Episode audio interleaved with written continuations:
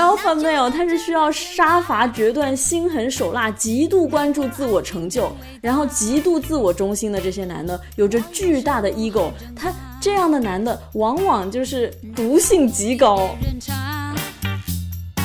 因为你知道为什么吗？因为阿尔法 man 是典型的虚弱人格呀。因为阿尔法 man 他就是弱，他根本不强，他就是内心完全是个小孩子，就是要向外求，他需要去不断的靠打胜仗，去把自己的自尊自信建立在对别人的优越感之上，去发动战争，然后来确认自己的内在自我，这都是虚弱人格，他一点都不强。因为你爱了一个虚的人，你以为你爱的强，所以你难受吗？那你就是活该。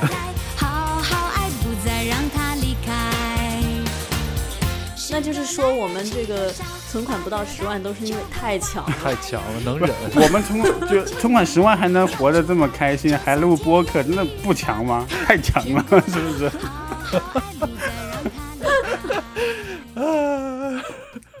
大家好，欢迎收听今天的三个八，我是 Murmur。今天呢，三个八继续来聊一聊剪不断、理还乱的爱情话题。啊，身为都市青年，想必大家都有过为爱所困的经历。那么今天呢，我们想聊一个比较特别的角度，就是当你的朋友遇到情感问题来找你诉苦、商量、吐槽的时候，你会怎么办？跟他分？还是邀请到熟悉的两位嘉宾？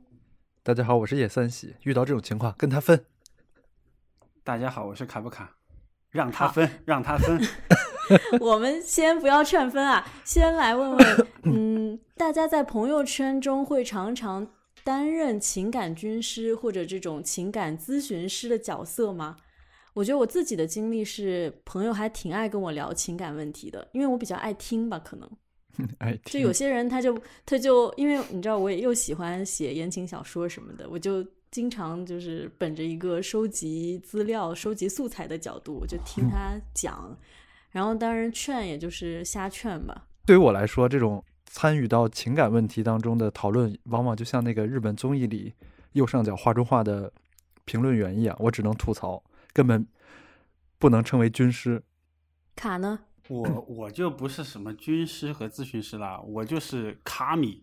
我就是神，我我地铁判官嘛，之前不是有个，我就是感情判官，我上来就是谁谁的错，我先听取意见，然后立马执行，就是该喷就喷，立刻该训就训，对。所以你会给出一些非常就是非常直接的建议，对对对，因为我做咨询肯定不能给建议，然后我这就我估计是我太压抑了，然后我就上来就就咔咔咔直抒胸臆了。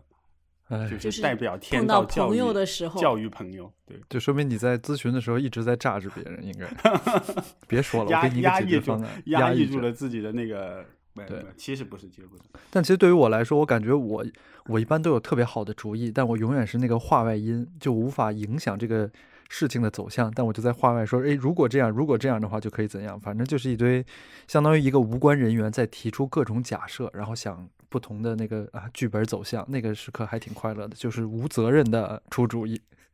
就是当你轮到你出主意，就消息到你这儿的时候，都已经是历史问题，早已尘埃落定。而且我觉得这里面也有一个性别的因素，就是女生她会更，就女生会更容易聚在一起聊这些情感的问题，男性好像相对来说他也不太爱讲，然后你们也比较少，就是说，哎，我这事儿该怎么办呀之类的。而且这个事情我不知道啊，会不会同性之间会更好讲一点？因为我感觉，如果有一个女生如果突然跟我讲她的情感问题的话，要不然是我被她当成姐妹了，要不然就是我被她当成备胎了吧？哦，都是姐妹，大家都是姐妹。卡老师一般会听取同性的这个抱怨，还是异性的抱怨？都有，都有。然后我会我会用苏格拉底式的提问去跟他们互动，比如呢？我觉得这个很好。对，就我不会，其实我不会直接给我的意见和看法，或者其实我一开始也产生不了意见，因为我都不知道他什么情况，所以我一般他一说，我肯定他说一句话，我就冒出十个问题，然后我会把这十个问题跟他说，我说那到底是什么情况？一下子问懵了。不不不，他问着问着，他自己就，哎，就就发现了一些什么东西，他自己可能搁那若有所思了，就。你这叫助产士助产术士这个 咨询情感咨询，，middle wife。产产婆术，术，可以。所以今天呢，我们就展开一些情境来聊一聊，然后有一些可能是我们自己朋友的案例，但都是没有我们自己会经过朋友案例一些一个都没有没朋友的案例，都是经过一些艺术加工，进行一些场景的假设，所以希望大家随便听听，千万不要代入哈。如果真的代入的话，那可能就是你心里有鬼。你们写骂的就是你，可以。你你们有劝分过吗？这个豆瓣上有个非常著名的小组叫做劝分小组，那个里面就无论这个楼主说什么，底下的人就是分不分等着过年呢，就是必须劝分。你们会不会劝分，以及什么样的情况下你们会劝分呢？我有，我以前是一个，因为我是天蝎座，就是爱憎分明。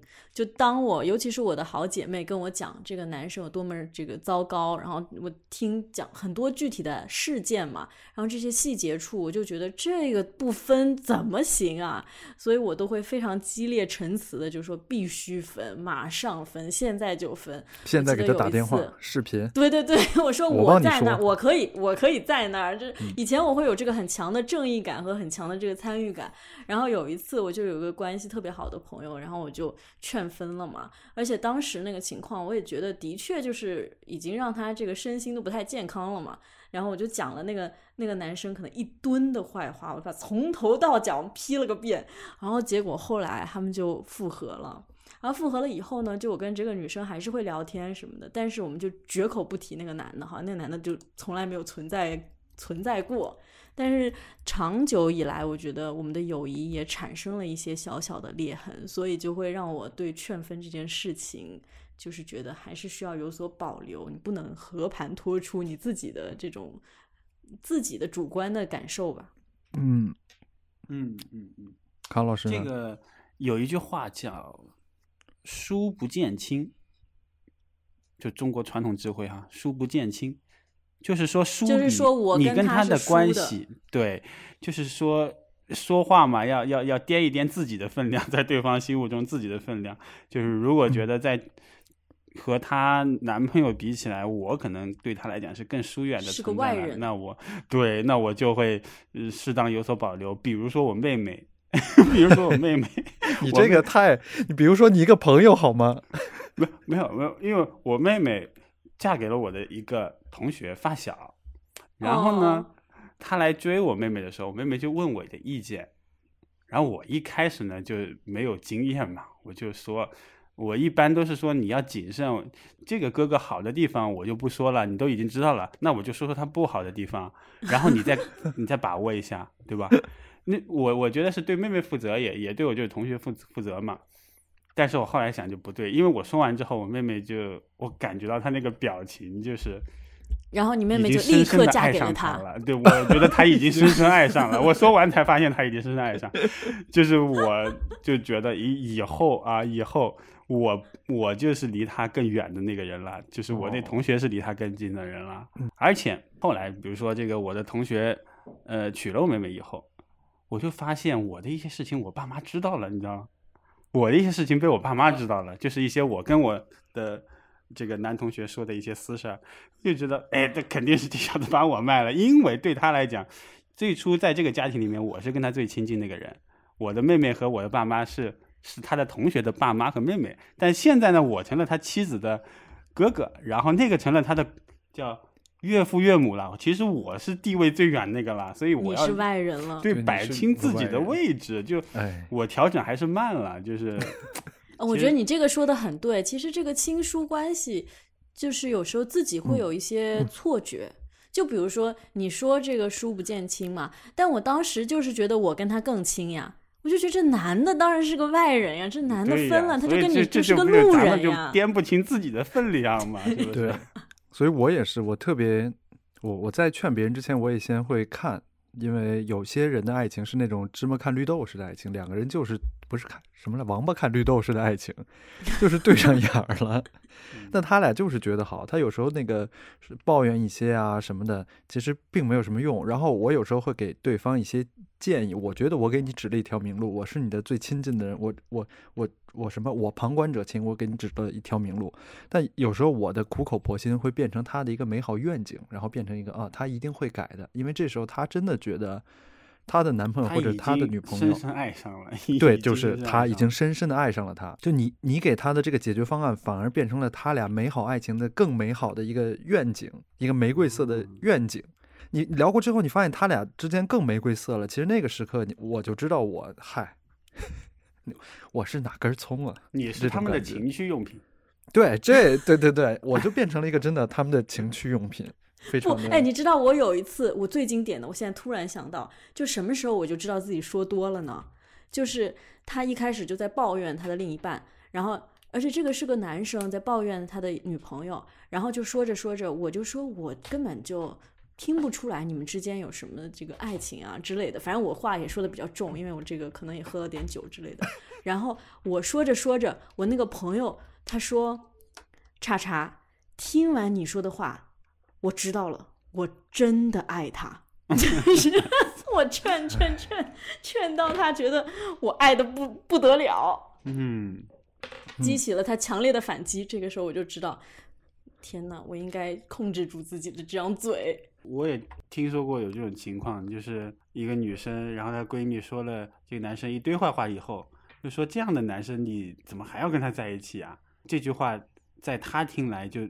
只能找到一种解释，就是那我就是真爱了啊，因为无法没有再用别的话来解释了，所以你就反而就加深他的那个感情的自我认识了。哎呀，哎，你们有没有遇到过，就是一对一对人在你们面前公开他们的矛盾？就比如说，这就这就是再见爱人了呀。那个情况我就会觉得，就真的是一个情趣玩具了。就是你作为一个旁观者，就那种他又想让你们评理。然后呢，又要接对方的一些短，就当着你的面儿，哎，你说是不是这个样子，对不对？你说我这个是不是说的有理？你不应该生气的那一次。然后说完以后吧，所有的结果肯定，我跟你说，这俩人不会啊，就是左一个右一个，然后跟你聊完以后吵得不欢而散。肯定吵完以后，经过你的这一番情绪调节，他俩还是要手挽手的离开你面前。那个时候，你作为一个这种啊。什么分手军师不是感情军师？你的存在感就是最弱的情况下，就是我干啥了？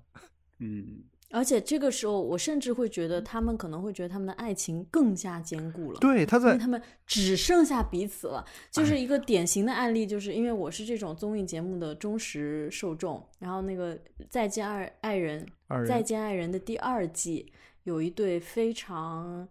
令人印象深刻的这个夫妻，那个就一般我都是觉得那个婚姻里面男的问题比较大，但那一对真的那个女生就问题挺大的，她的情绪特别不稳定，而且就经常就是指责那个男生，用特别激烈的这个方式。然后那个节目播出期间，就全网都在劝这个男人快逃啊，快逃啊，快点带着你的小孩逃呀。然后这个节目现在已经播完一年了，然后宣布他们怀二胎了。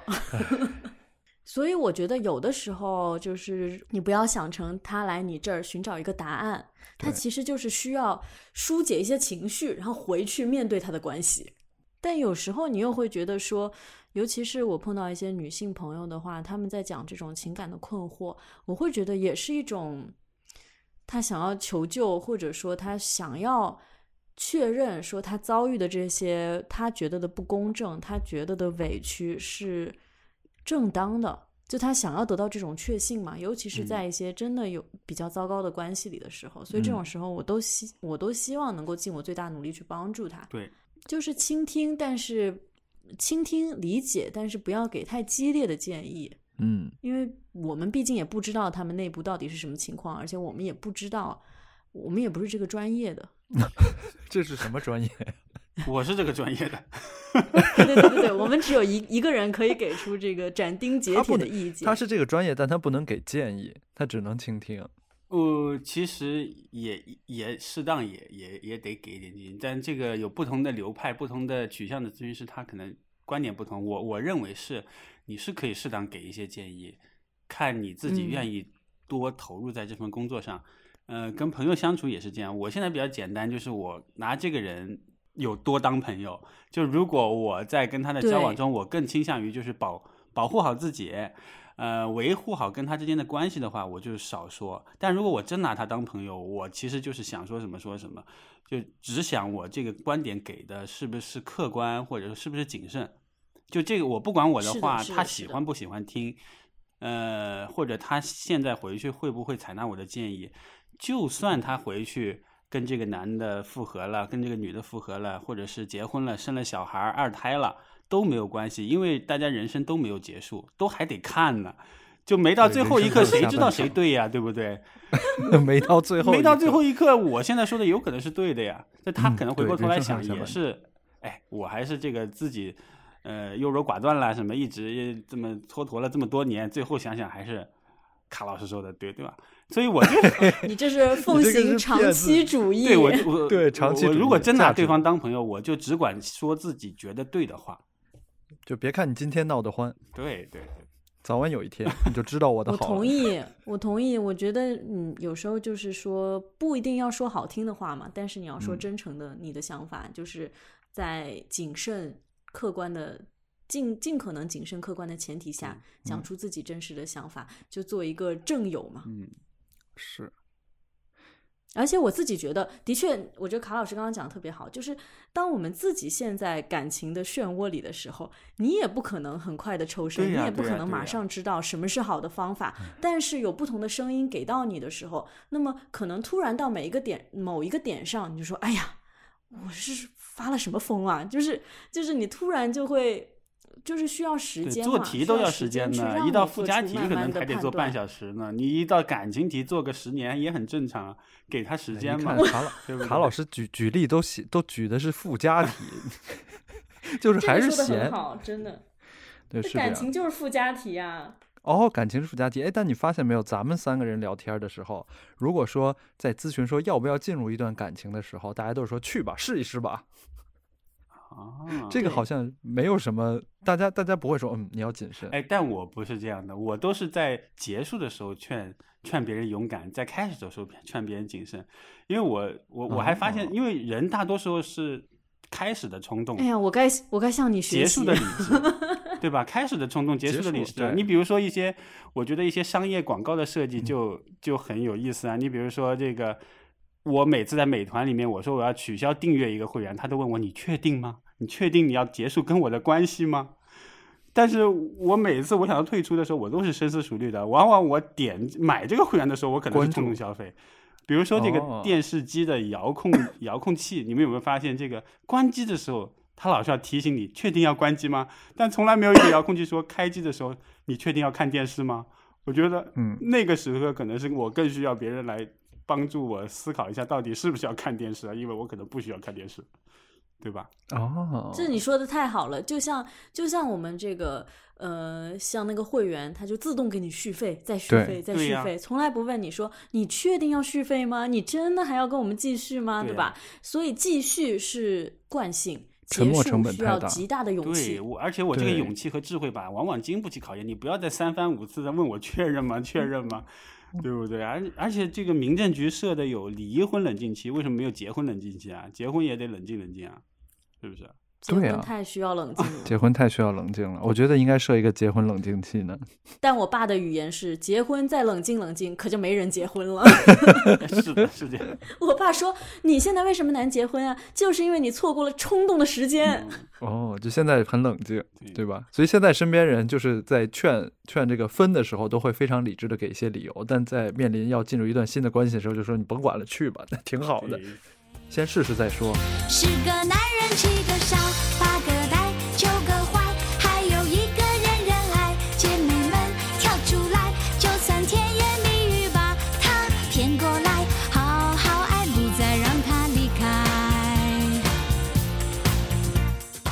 我觉得，就是我们三十岁还在聊情感问题，就是我这个感情怎么回事，他到底爱不爱我？就这种问题都是。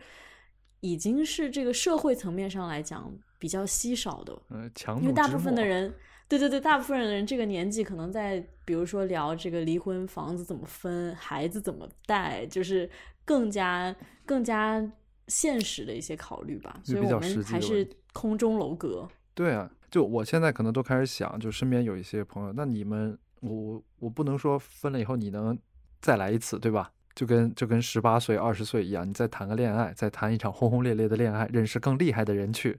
然后跟更美好的人相爱，但现在大家就是年龄在这摆着呢。有时候你的建议可能就要更慎重一点。嗯，但是年龄在这摆着，我觉得更需要勇敢。对，如果年龄在那摆着，然后又生了二胎呢？你说让他们怎么勇敢呀？那就是你生早了。你想一想，你前面都是怎么做决定的？怎么就跟一个不合适的人能够生到第二胎呢？其实这个我也很很好奇。哎，这个真是。世界无奇不有，都是他们叫什么买会员的时候太冲动了。对，因为开机不需要什么理由，关机才需要理由呢。生孩子需要理由吗？咔咔咔一顿不就出来了？你在说什么呀？多简单，不生才是复杂的一个事儿呢。是，哎，真的哎，就是，所以其实这个是叫什么来着？这是更难的一条路。如果有两条路选，你要选更难的一条路。对呀。跟一个不爱的人生小孩是很容易发生的事儿，是很容易一滑就滑到那个事情里去的事儿，嗯，不需要解释。我觉得这个也是很对，不需要解释。你能不滑进去才需要解释。所以，结婚生孩子是更简单的一个选项吗？更主流的选项嘛，它一定是更主流的选项，就是你没有那么多的阻力。不喜欢的人生小孩，那个是需要我们讨论的。结婚生孩子是一个好事儿，我我都期待憧憬呢，那就代表着找到真爱了，是不是？啊，那我们来聊聊真爱吧。我觉得很多情感问题，就我们不讲那些太复杂的这个各种社会经济层面的问题，但是就是聊到真爱这个事情，我有时候听小姐妹们就是聊情感问题，听到有一些词的时候，我就警铃大作啊。比如说有一个词，就是这几年才开始有的，就叫慕强，然后还有一个词就是智性恋，就这两个词我听到都非常头痛。我有我有的朋友就会说啊，我最近遇到了一个男生，我觉得他就是特别的完美，他长得也很帅啊，工作也很好啊，又爱爱旅游啊，又特别自律啊，就是他好像完美的符合我所有的要求。但是呢，我们就是约会了一段时间，他没有选择我，我非常的心碎。就这种时候，我就会觉得，就是所谓的真爱，所谓的这种 Mr. Right，这到底是什么东西啊？就是为什么？然后，然后，比如说，我就说，那那可能这个男生他就是不适合你啊，就是他没有选择你，这就让你，这就让他所有的完美都烟消云散，就是有什么好完美的？但他说，可是我就是慕强呀，我就是喜欢强的人呐。所以他会觉得自己是弱的那个人。就是我有机会触碰到了哦，那他说的这个幕墙就跟我们之前理解的不太一样哦，就有点像是向上选择的意思啊。因为现在说就是大家上架学，对，就是不是就是说老是往往上找嘛，向上找，因为所有人的人性都是向上选择，所以问题就是说对方不选择你，就像有他们有句老话叫无有不如己者。我小的时候听到这种鸡汤，我就想。那那个朋友为什么要跟你 做朋友呢？如果他也是无友不如己者的话，所有人都向上找，那这个关系就没就无从建立了呀。所以他说的慕强是这个意思到底是什么意思？你你刚才说的问题，你说可能可能有有有这种上向上选择的问题了。就如果这样子也是 Mr. Right，就是这个时候我们要说什么叫向上嘛？就对，那你怎么定义这个方向啊？那比如说我是一个女生，我觉得肖战。是我的 Mr. Right，他没有选择我，你不会觉得这个痛苦呀？但是我不会说，但是一个女生说我爱，不要说肖战了，就说我爱男明星，我爱大帅哥，她不会说自己是慕强啊，她就说我叫颜控啊。对，所以我觉得刚才那种情况不是真的慕强，就很多人说慕强是他们到底在慕什么？对，所以我就常常他们讲到慕强，我就说那你你因为慕是爱慕嘛，那你到底爱慕的是什么东西？哦，你你刚才说的那个例子。是他觉得对方工作能力很强吗？学历强，工作好，长得帅，都强。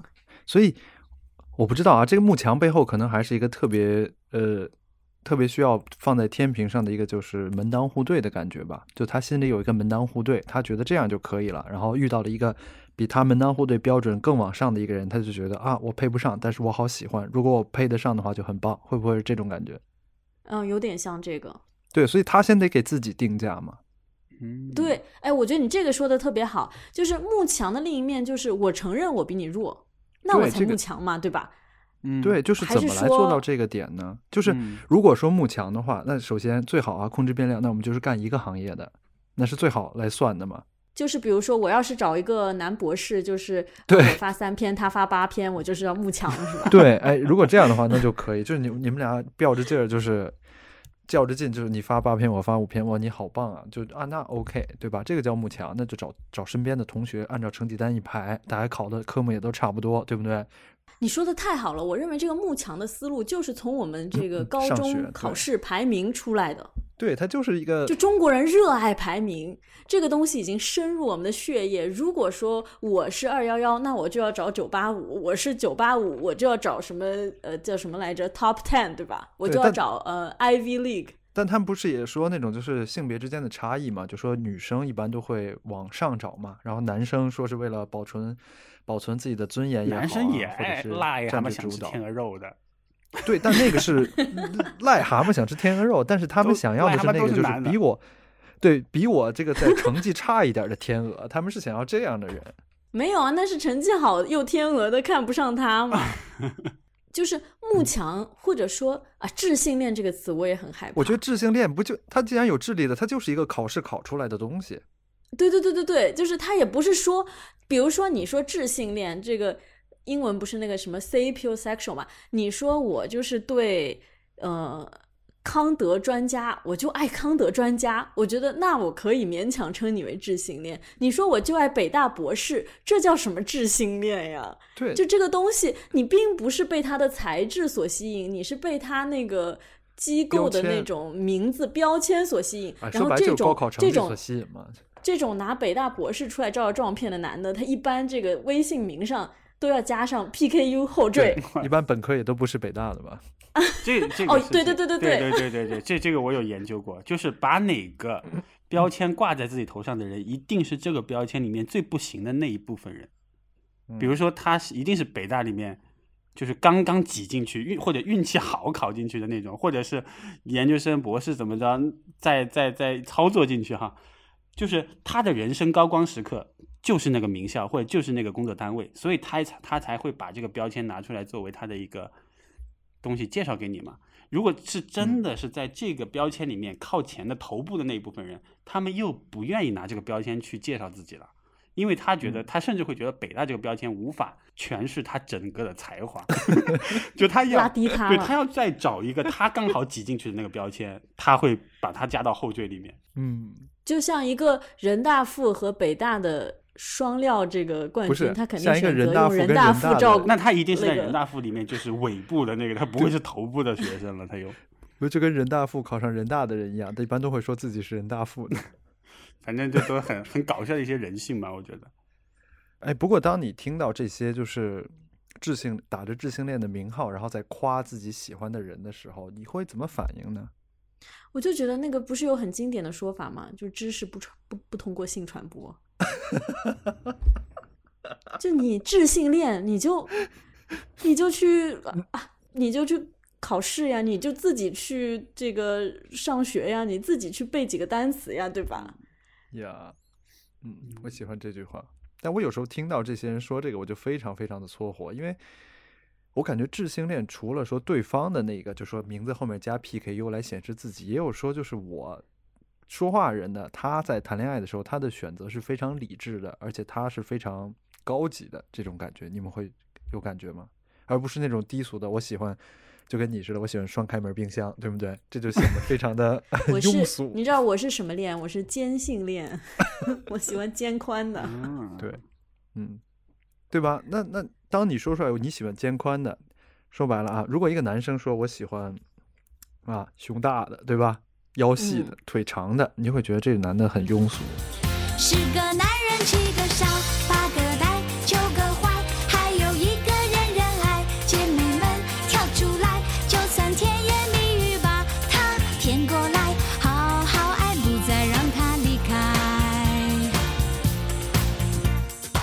刚才说你的朋友他没有选择我，所以我心碎。对于这种哈，首先就是对于所有这种没有选择我之类的痛苦，我给的建议都是只能乖乖忍着，因为所有人都是扛着的这种情况。就对方没选择我，就只能扛着呀。没，关键这个不是一个怎么办，这只是一个陈述，他没有办法。对对，就是那顶多就回回去想一想，对方到底是个什么品位，是他不行还是你不行？先想这个，先别急着自卑。是自己学，是自己学历不行啊，还是雅思考的不够高，对不对？不不不，我觉得，我觉得就是因为女的老会想，她没有选择我，就这句话对我来讲，你的主语就不对。那应该是。是我没有被他选择，就是，就是这件事情没有继续下去，就我跟他就走到这儿了，不合适，就我不用去想他为什么没有选择我。因为你这样就把自己放在一个课题，放在一个被男人选择的这个位置上面。而且我想说的是，为什么我对于慕强和智性恋这些标签有着比较强烈的反感？是因为这些东西是讲对方身上的特质，就他可能有一个非常完美的履历嘛。但是亲密关系，你应该看的是他能够在关系里面给予你什么东西。就他强任他强，他强跟你有什么关系？为什么你要把爱情投射在他的 quality，就是这些客观的这些这些标签上？因为所有的爱情的发生都是对方身上的互相吸引啊，你不是互相付出就能产生爱情的。要你你要是这么说的话，他在关系中能提供多大情的价值？那那些就是我们所说的这个舔狗最能提供价值。但是你为什么不喜欢呢？你不就是觉得他不够优秀吗？没。不不符合你的标准吗？咱们说点实在话，就是这样呀。对啊，就生理上也不符合，然后然后那个知识不管什么样，反正他就是，所以我觉得你肯定是因为他身上有什么优点喜欢他的，一点优点没有，你为什么喜欢他呀？就是我觉得这些东西就是相互吸引，这个是第一步嘛。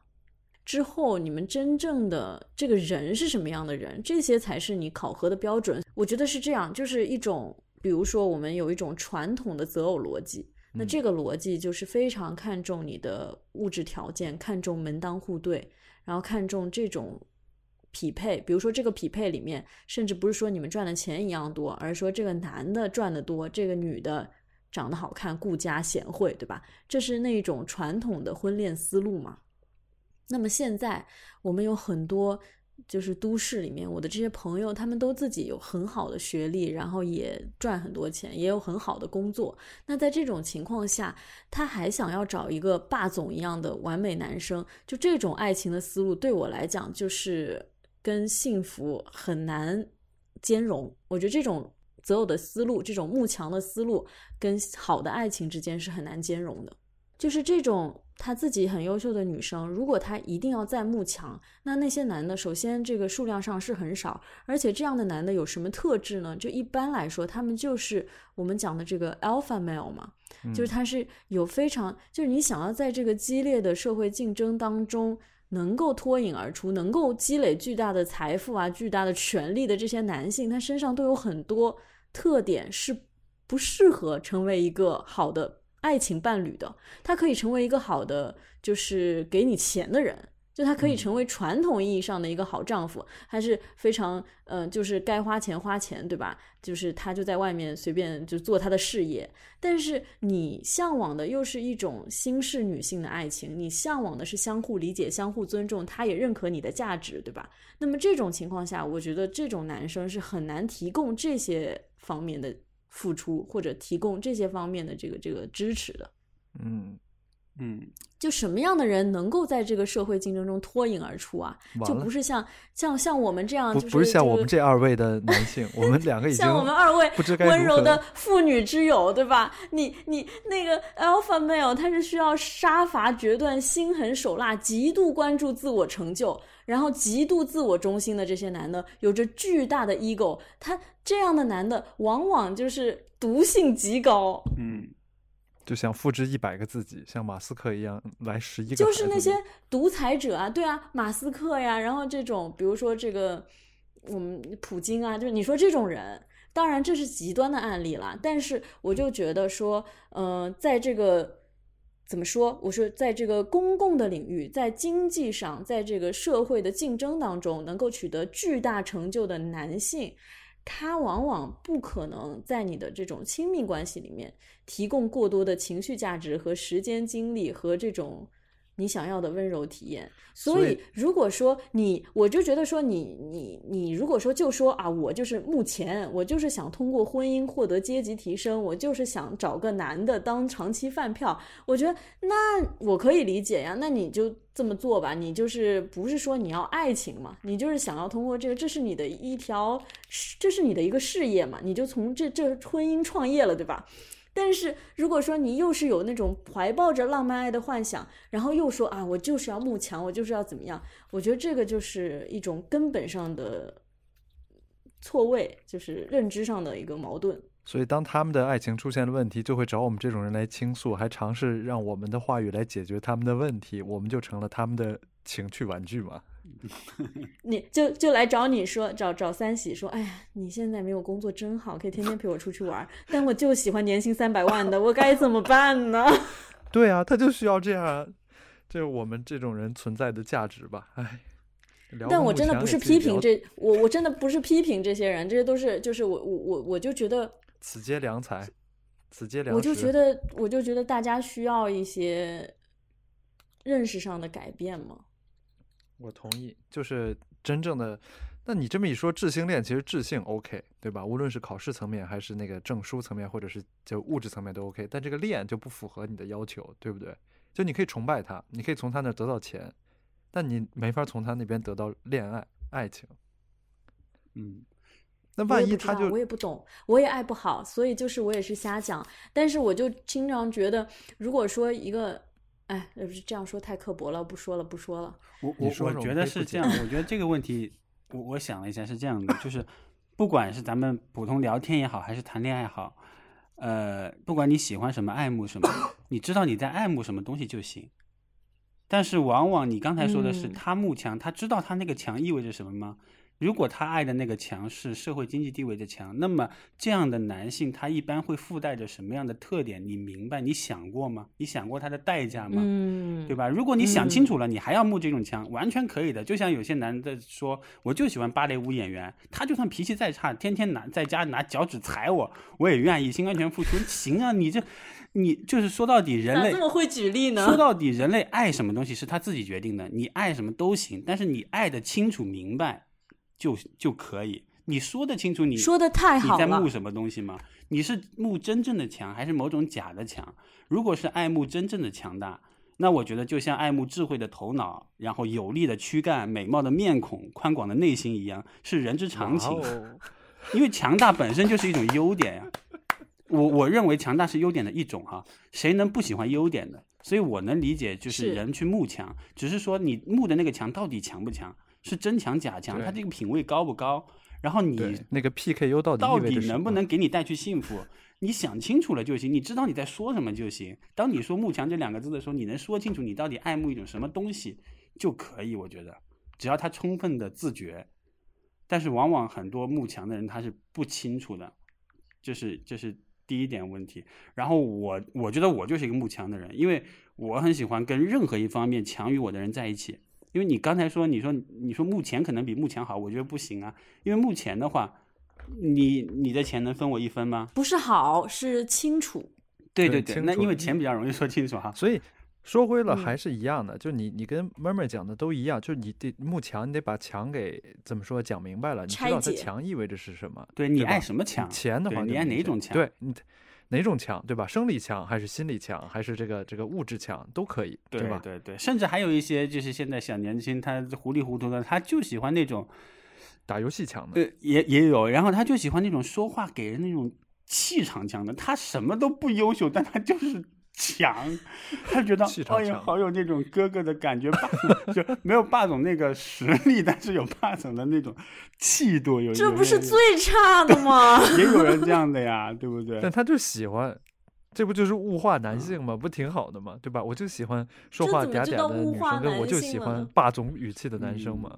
但我就霸总，大家爱爱霸总是说他虽然霸道，但是他能够就是为我一掷千金。但是说嗯他虽然霸道，但是他屁也没有，对，你这是那这不是 不疯了吗？这就是爱糊涂了吗？但这个就是萝卜白菜各有所爱，王八看绿豆的一件事情嘛，嗯对吧？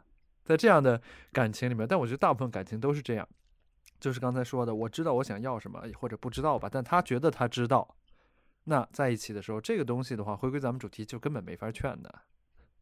我觉得首先是作为一个新时代的女性，你真的很难爱。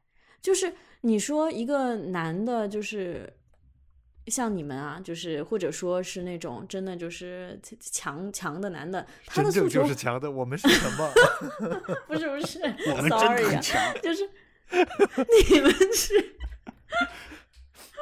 你们是可爱的妇女之友，没有，就是就是，我就觉得说，嗯，男性在择偶上面，其实就是异性恋的直男，他还是想要那个温柔解语花嘛。你你你就是说，希望她美丽，希望她漂亮，然后也希望她懂得你。但是，我就觉得我们现在这个妇女解放运动以后，我们女的真的不知道自己要什么。所以有的时候你就会出现很多你都听不懂的爱情，你就觉得他爱的太糊涂了。嗯，叫什么？谁评价你来是？就是书读的太多了。不不不，回去读书，我书读的太少了，还想不明白呢，继续读，继续来来我这报班，听我骂几而且读书也读不明白，就是大家都会说很多那个网上的帖子，就是大家说啊，你这是什么呀，乱七八糟的呀，你应该多去读几本你女性主义的书。我也觉得就是那也没用，很多时候就是这个就是可能需要一些社会的毒打。但话说回来，你觉得就是谁知道自己真正想要啥呀？我知道，我就慕强，我就喜欢跟强的人待在一起。那你那个强具体指的什么？就那名字后面加 PKU 的，还是不是呀，我就喜欢他在某一方面有刚才说的都是呀，比如说这个智慧的头脑、宽广的内心，因为这种强，就是有钱他还不一定我能享受到，他要不愿意为我花钱，一分钱我都拿不到。但是他强了，我只要他只要允许我待在他的周围，我一定能感受到那个强的好，不管是我得到了学习或者提高，还是说得到了一种美的享受，浸淫在他的那种优美的品质里面，我就感觉到舒服。那我这种你看，这就是因为你是一个男的，因为一个强的女的，她很难对你进行实质性的压迫。但是我要是接近一个就是赚钱特别多，然后事业特别成就的男的，我就知道在这段关系里面，因为阿尔法曼是典型的虚弱人格呀，因为阿尔法曼他就是弱，他根本不强，他就是内心完全是个小孩子，或者是那种，完全消解掉。对呀、因为表面的因为我跟你们讲，有有一个我有有个朋友，就是他就是你说的强不是强 就是不强啊，阿尔法曼他就是精神虚弱。他就是要向外求，他向外求来确认，他需要去不断的靠打胜仗，去把自己的自尊自信建立在对别人的优越感之上，呃去发动战争，然后来确认自己的内在自我，这都是虚弱人格，他一点都不嗯强啊。因为你爱了一个虚的人，你以为你爱了强，所以你难受吗？那你不是活该？你说的太好说了，的太好了。为你鼓掌。辛德勒名单里面劝那个德国军官就说：“什么叫真正的权利？什么叫真正的强？不是杀人，而是不让他死。”就是这样。所以，真的虚的人，他才想用一场一场的胜仗，一一次一次的，哪怕挣钱啊，或者是呃地位的提升，来安抚自己那颗脆弱的心。那就是说我们这个存款不到十万都是因为太强了。太强了，能忍。我们存就存款十万还能活得这么开心，还录播客，那不强吗？太强了，是不是？真正的强大，你看我们带来带去开心、快乐和这个精神安胜利慰呢这块我觉得你说的特别对，所以呢，就是至少哈，我在这个 对男性的品味上，我就特别喜欢温柔的男的，啊，你不是而且我也喜欢你说的那种强，就是 我之前就是约会一个男的，他就没工作，就是你说好强觉，得好强啊就是真的。他他而且他还是那种松弛，他就是有有学历特高，但他也没有把什么 PKU 写在微信里面，对吧？然后还选择不工作，一天去骑四个小时脚踏车。我说你这个强，太强了。我要不要向这个方面发展一下？我已经达到了第一步了。对，还差还差一辆脚踏车。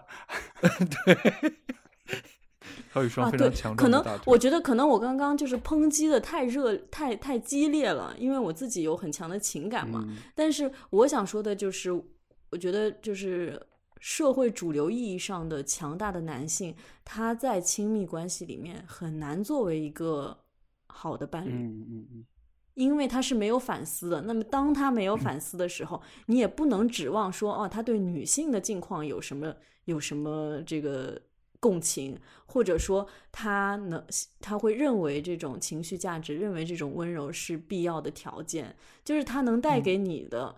你说你自己钱也够花，你为什么要找一个这样的呢？我觉得这是一种，就是你怎么说？我我我，比如说一个，比如说一个女生，她已经年薪百万了，然后她慕强的思路就是说我一定要找个年薪三百万的才配我。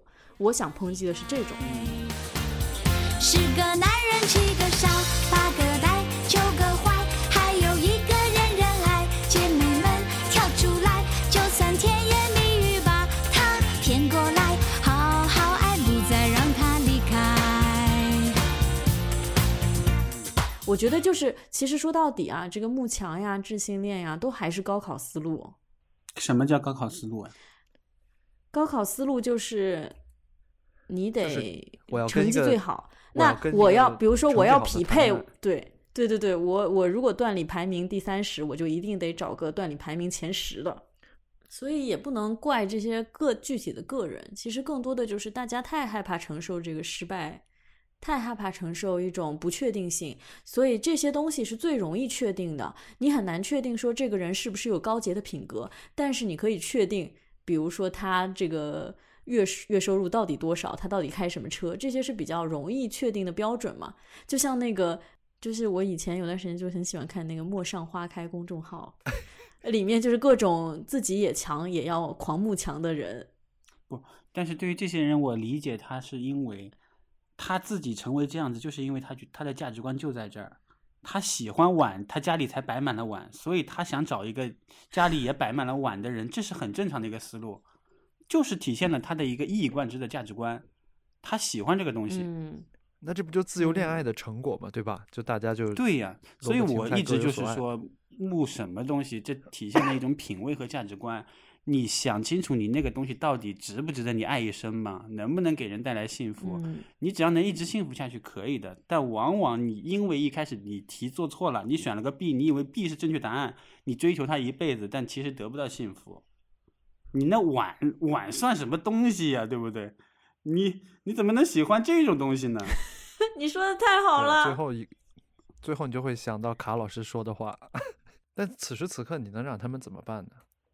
而且我感觉啊，还有一点就是说，现在的强跟弱，跟你的那个叫什么来着啊，这个人的节操啊、操守啊这些东西差距来说太大了，强跟弱之间的差距真的太大了。嗯，所以你与其找一个不确定的品格，你还不如找一个确定的，一增长就是可能是十倍、二十倍，甚至上百倍的这种确定性的。你找一个品格好的，哎，年薪可能跟找一个慕强的年薪真的差了一百倍啊，进程嘛。对他自己他的成长也需要一个时间了。你比如说，呃，一百倍的金钱能带给你的体验差距是什么？他可能这个是他很小的时候就能看清楚的。但是人的品德美、嗯就是美德啊，品格这些东西能带给人的生活体验有多大差别，他是看不清。这是需要学习、需要智慧、需要历练、需要自我批判，不停的迭代自己才能学会的一个东西。所以他年轻的时候可以去追求那个，最后很多人就幻灭了，因为这种幸福很容易适应。就是你比如住到大房子里面，然后住到更大的房子里面，你吃好吃的，吃一星、吃两星、三星，这种幸福很容易适应。这个你稍微看一些这种研究，就能发现这种环境的幸福很容易被适应，就是你会水涨船高，嗯跟吸毒一样，它很难满足。但是关系的这种质量，它是可以持续给你带去那种幸福感的。你年轻的时候看不明白，那你就选错，选错你就承担相应的代价就行了，对不对？谁让你谁让你成熟的晚呢？我需要，我需要这个预约一个卡老师的咨询 session。但也有一个问题，我这回去土耳其坐坐的商务舱去，回来坐的这个啊、经济舱，我就感到了这个巨大的落差。它是特别容易适应，但一出来好对对对，你很难往下去适应了。你一旦就是从由奢入俭难吗？对啊，有对啊，我不需要高高高尚的品格，能哎，其实我们刚刚讲啊，就是就是我们刚刚并不是在说女生有什么问题，其实更多的是因为女性更多的讨论情感嘛，所以我们会有更多的这种呃生发的讨论。我觉得在问情感问题上，其实男性问题更大，但是他们不说嘛，嗯就是嗯比如说我们百分之八十的这种。百分之至少八九十的女人呢遇到的情感问题，或者我们姐妹聊天的问题，都是啊，他到底爱不爱我？我觉得他不爱我，我觉得他不够爱我，可是他又对我挺好的，那我到底应该怎么办？就是你老是在猜这个对方到底是怎么样的，那我我就想问两位，你们觉得那个男人的情感问题是什么？男人这个基本的情感的这种困惑到底是什么？那男人的问题就是我不够强啊。就是女人的问题是体现在方方面面怎么慕强，男人问题是我不够强，这还挺配的。这两个人可以非常好的在一起。就是这样的呀。但你看哈，但你看，就一个我不够强，他的思路是我要变强，这个解决是很容易的嘛。那你说他不爱我，这个解题思路是怎么样？你就永远的在猜测别人，你就叫浪费时间，就是去想另外一个人。我觉得这个是我比较生气的一点。是的，而且你想想，男性觉得我不够强，跟女生一点关系都没有，在这个表述里。对、呀、而且往往就为了变得更强，这也引发了很多那种情感关系之间的矛盾。他还要就是说我要牺牲一些，对不对？因为怎么样怎么样，我们的生活这样这样这样，然后耽误耽误了我太多的时间，让我没法从事我想做的事情。我现在需要更多的时间，独立的空间，你不要打扰我。而且他说我我变强的目的不是为了稳固这个关系，他觉得我足够强，迪丽热巴都会爱我，哎，是这样的，那些东西都是我的成功的奖赏。嗯对他觉得那个所以这里面就有，我老觉得很多女人的这个情感问题，就是你像爱情，像这种异性恋的爱情里面，像主流框架里的异性恋爱情里面求这些东西，就是缘木求鱼啊。所以呢，这就是为什么就是就是当一个女人永远在猜测那个男的在想什么。然后就是怎么能让这段爱情更好的时候，男人都在想着说我怎么变强，我我我我我，就是永远都是关于他自己的嘛。十个男人七个傻，八个呆，九个坏，